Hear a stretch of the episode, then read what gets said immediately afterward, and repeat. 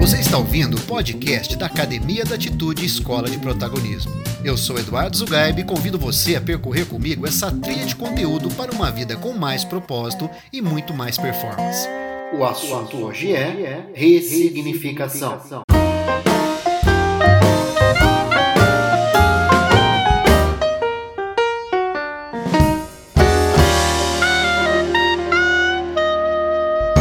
Não podemos mudar os fatos que já estão consolidados na nossa história. Mas podemos mudar a nossa relação com estes fatos. O quanto nós compreendemos, aceitamos e construímos novas perspectivas a partir dessa consciência no hoje, ou o quanto nós nos deixamos arrastar pela sensação que foi experimentada à época do fato. Essa capacidade de atribuir novos significados novos sentidos para tudo aquilo que aconteceu conosco, chama-se ressignificação. A importância da ressignificação nesse processo diz respeito justamente à nossa capacidade de alterar algumas coisas dentro dessa nossa estrutura de crenças, principalmente aquelas coisas que criam para a gente é, os chamados padrões limitantes de atitudes. Aqueles medos, aqueles receios, muitas vezes infundados, ou então completamente imaginários, o auto-julgamento, tudo isso, de certa forma, acaba é, formatando a nossa estrutura de crenças. Aquilo vai me proporcionar pensamentos e sentimentos, um primeiro nível de linguagem impactado por esse modelo. Depois, isso vem para o mundo aqui fora na forma de atitudes e comportamentos, e de certa forma, o resultado dessas atitudes e comportamentos com o meu contexto, cria o meu resultado e alimenta a minha estrutura de crenças novamente. É, de uma forma muito, muito assim, é, simples até. Se eu acredito que eu tenho uma vida lamentável, se toda a minha formação acabou criando para mim um modelo de crenças onde eu me enxergo como uma pessoa que tem uma vida lamentável, eu vou ter pensamentos e sentimentos de lamentação eu vou ter atitudes e comportamentos de uma pessoa que apenas se lamenta, se faz de vítima, né? se comporta de um jeito sempre autodepreciativo, sem autoestima nenhuma. Consequentemente, os meus resultados serão resultados também, de certa forma, lamentáveis. Já falamos sobre isso, mas é importante pontuar porque nós estamos falando agora da nossa capacidade de, a partir da criação de novos significados para tudo aquilo que, de certa forma, formata a minha mente, eu consiga me libertar muitas vezes de amarras emocionais, amarras mentais que mais me criam limitações do que conseguem me colocar num movimento que seja impulsionador, num movimento de crescimento, de autoconhecimento. Então, quando a gente começa a alimentar certos medos, certos traumas ou relações é, de forma negativa com os fatos que nós deixamos para trás, a tendência é que a gente vá impactando isso e formatando e reafirmando todos esses sentimentos que muitas vezes funcionam mais como limitantes do que como impulsionadores. Logo, a gente compreender essa estrutura emocional ajuda a gente a estabelecer em que ponto a gente começa a interferir nisso. O primeiro ponto é tendo uma relação mais positiva com aquilo que está consolidado na nossa história. A nossa história não muda.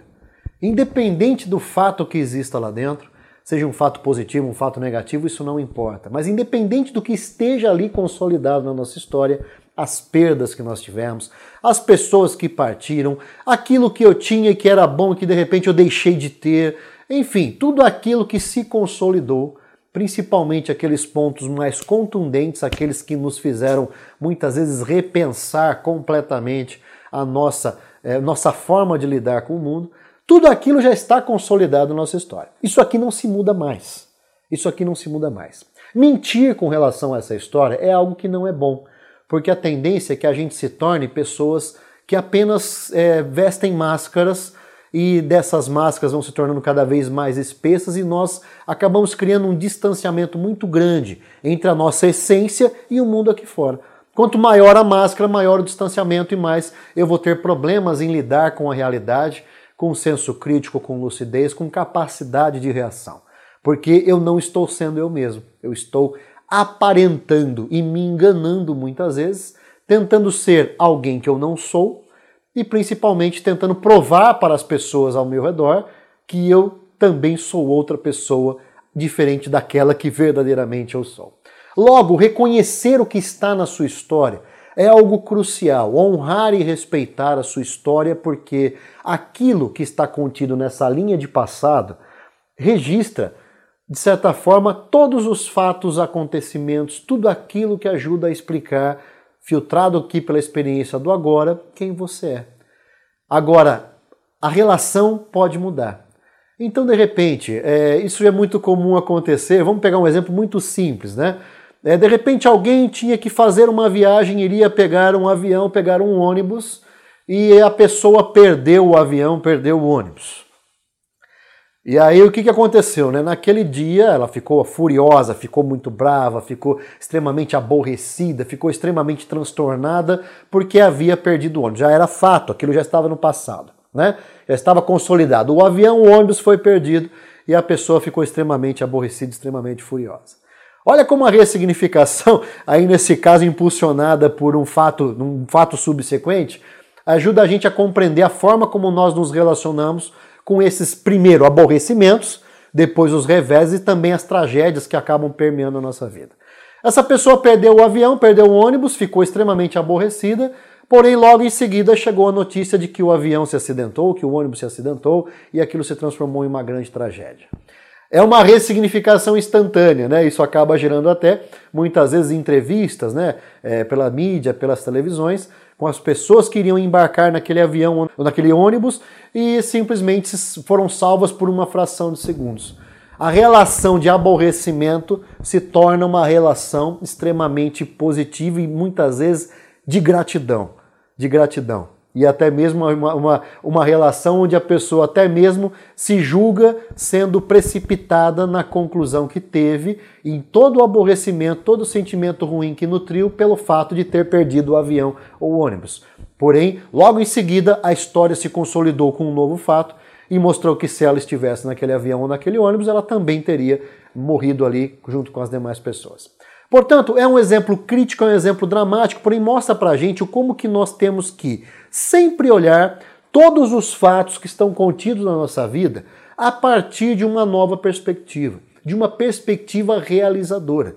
Se não aconteceu isso e de repente eu perdi tal coisa, eu deixei de ganhar tal coisa, que eu não me encerre o meu pensamento e o meu sentimento, ou seja, o nosso primeiro livro de linguagem, apenas nesse fato em si mas que eu me permita compreender o que novo sentido eu posso ter e que novo caminho, que novo rumo eu posso empreender a partir desse ponto que já está consolidado na minha história.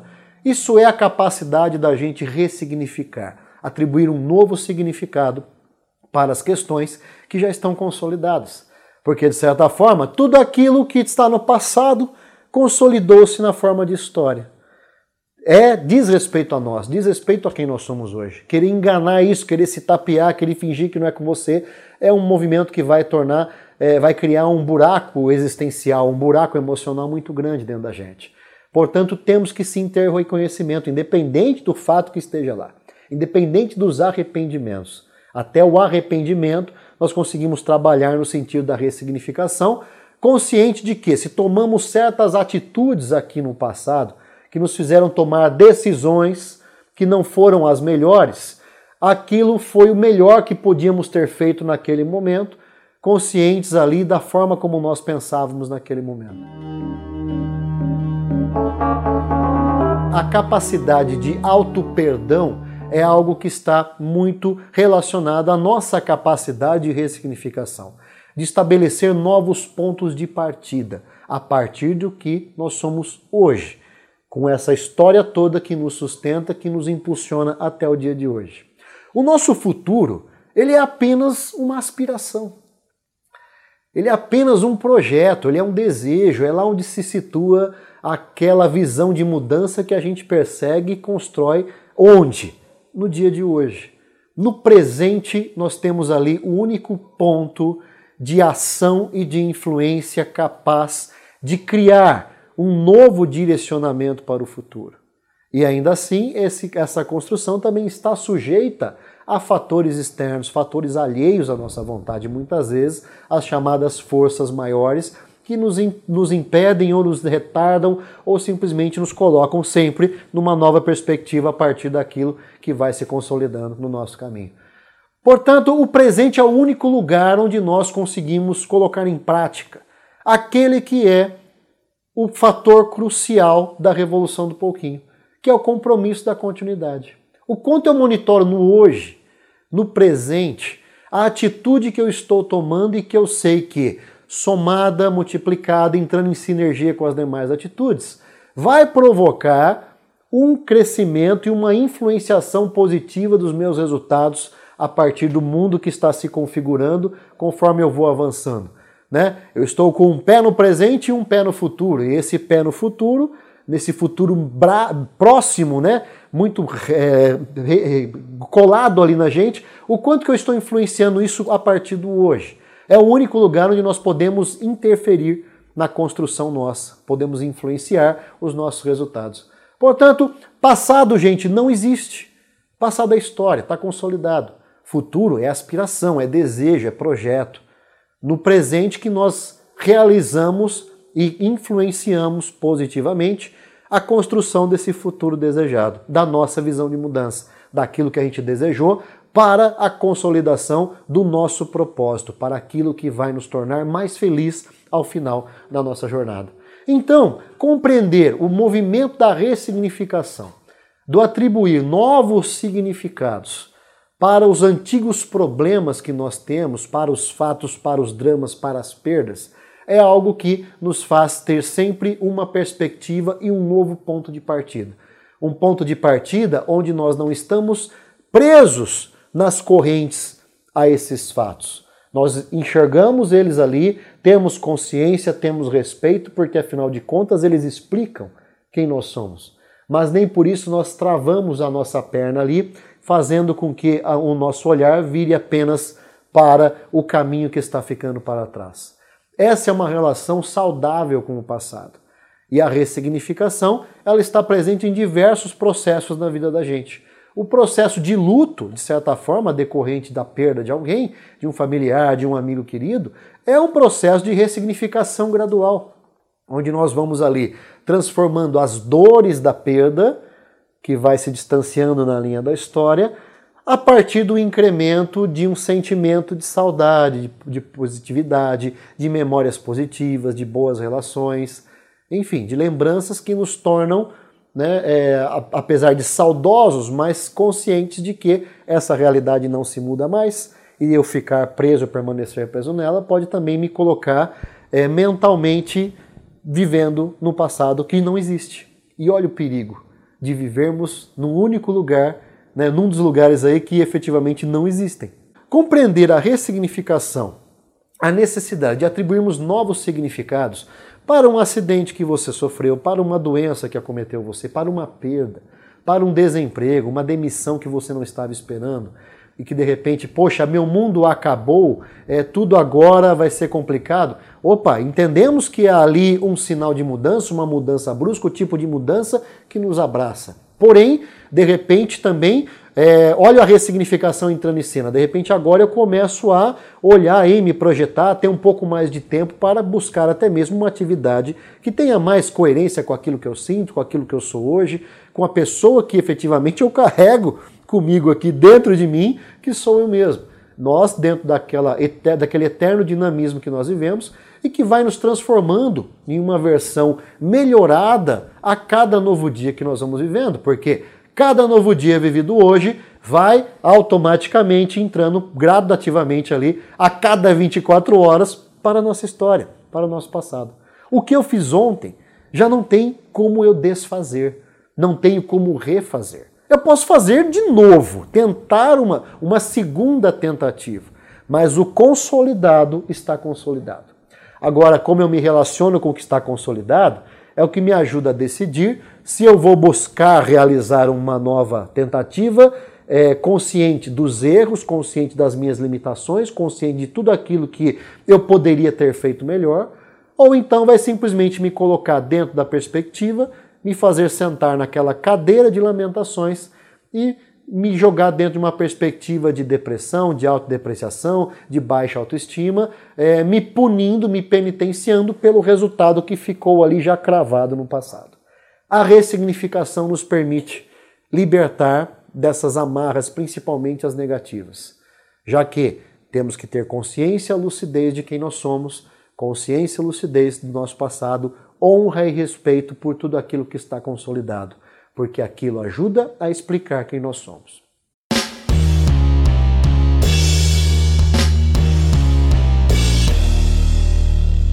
Eu uma vez estava assistindo uma palestra de uma autoexecutiva e ela, ela assim, ela olhava para o passado dela e isso ficou muito claro, ficou muito claro na forma como ela apresentou o passado dela. Porque ela mostrou uma foto de pessoas ali brindando com copos de vidro uma bebida que ela disse que era uma bebida barata, uma cidra, enfim, um espumante desses mais, mais simples, menos sofisticados. E ela falou isso de um jeito tão pejorativo, porque ela queria mostrar para aquela plateia o quanto que ela havia evoluído, porque hoje ela tomava champanhe numa taça de cristal, uma champanhe caríssima em relação àquela que as pessoas mais simples que ficaram na cidade de origem dela, os seus familiares, tomavam ali naquela, naquela taça, naquele copo de vidro e naquela bebida barata. Porém, é, ficou nítido que essa celebração era muito mais honrosa em relação à história das pessoas, dentro de toda a simplicidade que elas tinham, do que esse rancor que a pessoa tinha com o passado dela, de forma a não reconhecer aquilo como algo positivo, algo que ajudava a explicar quem ela era hoje, inclusive tomando a champanhe que fosse cara. Esse é o tipo de situação em que, apesar da pessoa estar numa nova condição financeira, um novo status, uma nova posição social, mostra o quanto que a relação dela com o passado é uma relação um tanto quanto penosa, uma relação de dor, uma relação de sofrimento. E tinha que ser, na verdade, uma relação de gratidão, de auto-perdão, uma relação em que ela se permitisse compreender que aquilo foi importante para torná-lo uma pessoa melhor hoje, não uma pessoa que olha para quem está nessa situação de um jeito pejorativo, de um jeito detrator, como ela fez ali, inclusive mostrando foto de familiares, pessoas mais simples, tomando a sua bebida, porém celebrando com muito mais espontaneidade, muito mais riqueza, muito mais satisfação, com muito mais é, realismo, com muito mais espontaneidade, com muito mais alma, a partir de um copo de vidro e uma bebida barata. Portanto, isso é a nossa capacidade de ressignificar. É essa a nossa capacidade de tornar a vida, colocá-la sempre numa nova perspectiva, colocá-la sempre em um novo ponto de partida que nós decidimos no hoje. O único ponto de toda a nossa curvatura de vida, incluindo o nosso passado, o nosso futuro, o único ponto é o presente. É aqui que a gente coloca em prática esse pouquinho da ressignificação e a partir dele estabelecemos novas alternativas, novas perspectivas, sempre consciente de que quem nós somos, o que nos trouxe até aqui e o que podemos para fazer de melhor para tornar a vida que vem aqui pela frente algo que possamos influenciar de um jeito positivo. Pense nesse pouquinho. Pense nesse pouquinho porque essa nossa capacidade uma vez que ela é compreendida, uma vez que essa atitude é compreendida e ela é colocada na forma de pequenas atitudes no dia a dia, você consegue criar a cada novo dia um senso legítimo de construção de história e principalmente honrando, respeitando essa história e principalmente olhando para o futuro sem correntes que o tornem preso ao passado, mas que o façam olhar para aquilo com satisfação, com gratidão e principalmente dentro também de um movimento de auto-perdão. Perdão para com você mesmo e, por que não dizer, perdão para com as pessoas e demais fatos ou situações que acabaram nos criando frustrações dentro dessa curva consolidada da nossa história. Você acabou de ouvir o podcast da Academia da Atitude Escola de Protagonismo. Eu sou Eduardo Zugaib, autor, palestrante e consultor para o desenvolvimento de lideranças. E convido você a conhecer o meu trabalho no site eduardozugaib.com.br, nas redes LinkedIn, Facebook e Instagram e também no canal da Academia da Atitude no YouTube. Eu espero você!